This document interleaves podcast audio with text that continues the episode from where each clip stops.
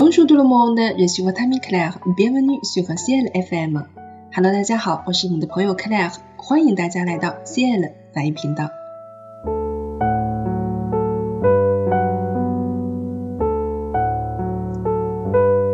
我们今天呢要与大家分享的一首诗啊，特别适合早餐的时候来收听。也许呢你会想到一个词叫做 le petit déjeuner，但是这首诗歌的名字呢却叫做 déjeuner du matin。我们来说一下 déjeuner 这个词吧。déjeuner 这个词呢是可以作为名词，同时也可以作为动词来出现的。如果我们作为名词的时候呢，我们需要借助动词 p o n d 来表示我吃某一顿饭。那在法国呢，我们会用 le petit déjeuner 来表达早餐，je prends le petit déjeuner。而 déjeuner 单独这个词拿出来的时候呢，它表示午餐啊，或者它作为动词的时候，可以直接表示吃午饭，可以直接进行变位，je d e j e u n e j d e j e u n e 以此类推啊，表示我吃午饭，你吃午饭等等。那为什么这首诗歌的名字它没有叫做 le petit d e j e u n e 呢？而是叫做 déjeuner du matin，然后翻译成早餐，因为它首先啊，我们看到 du matin 一定是早晨的。其实 déjeuner 啊这个词汇在除了法国以外，很多说法语的国家，比如说比利时、加拿大，还有瑞士啊，他们使用这个词的时候，就是表示早餐。而法国的早餐叫做 le petit déjeuner。那我们大家比较熟悉的加拿大法语，他们的一天三餐呢，就跟法国说法不太一样，他们的早餐呢就是 le déjeuner。然后午餐呢变成了 le dîner 啊，就全都往前串一个位置。那到晚餐的时候，他会用另外一个词叫做 le souper。虽然呢大家都讲法语，但是可能有一些用词上啊还是会有一些细微的差异的。那当我们提到早餐的时候，我们会想到什么呢？le café au lait, du sucre, des croissants, du chocolat, des fruits。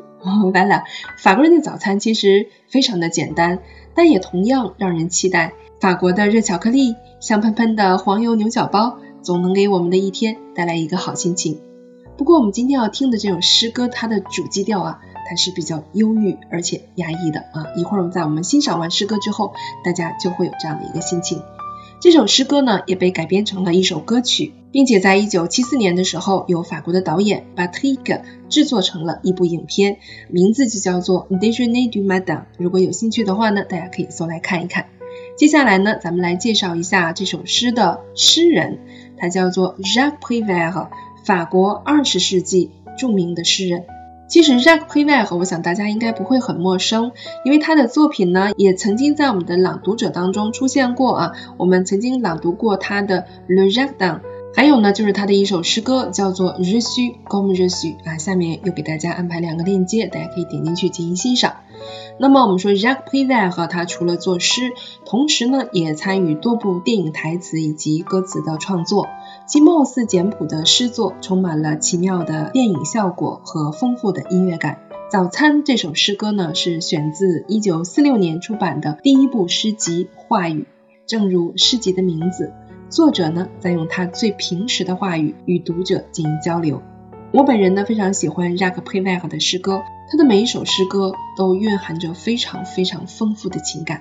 好了，那么接下来呢，我们今天的朗读者是我们 c 爱的法语平台的一位老师 Emily，让我们随着 Emily 甜美的声音一起来欣赏 Déjeuner du matin。